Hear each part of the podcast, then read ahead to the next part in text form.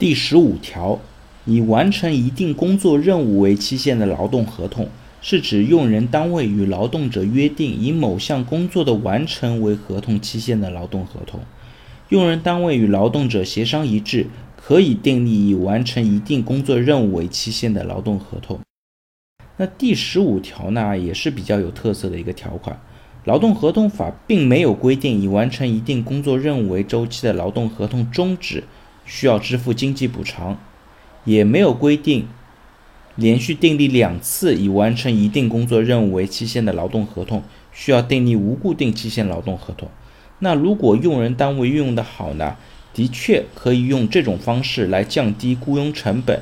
但是呢，如果运用的不好，也有可能呢会弄巧成拙。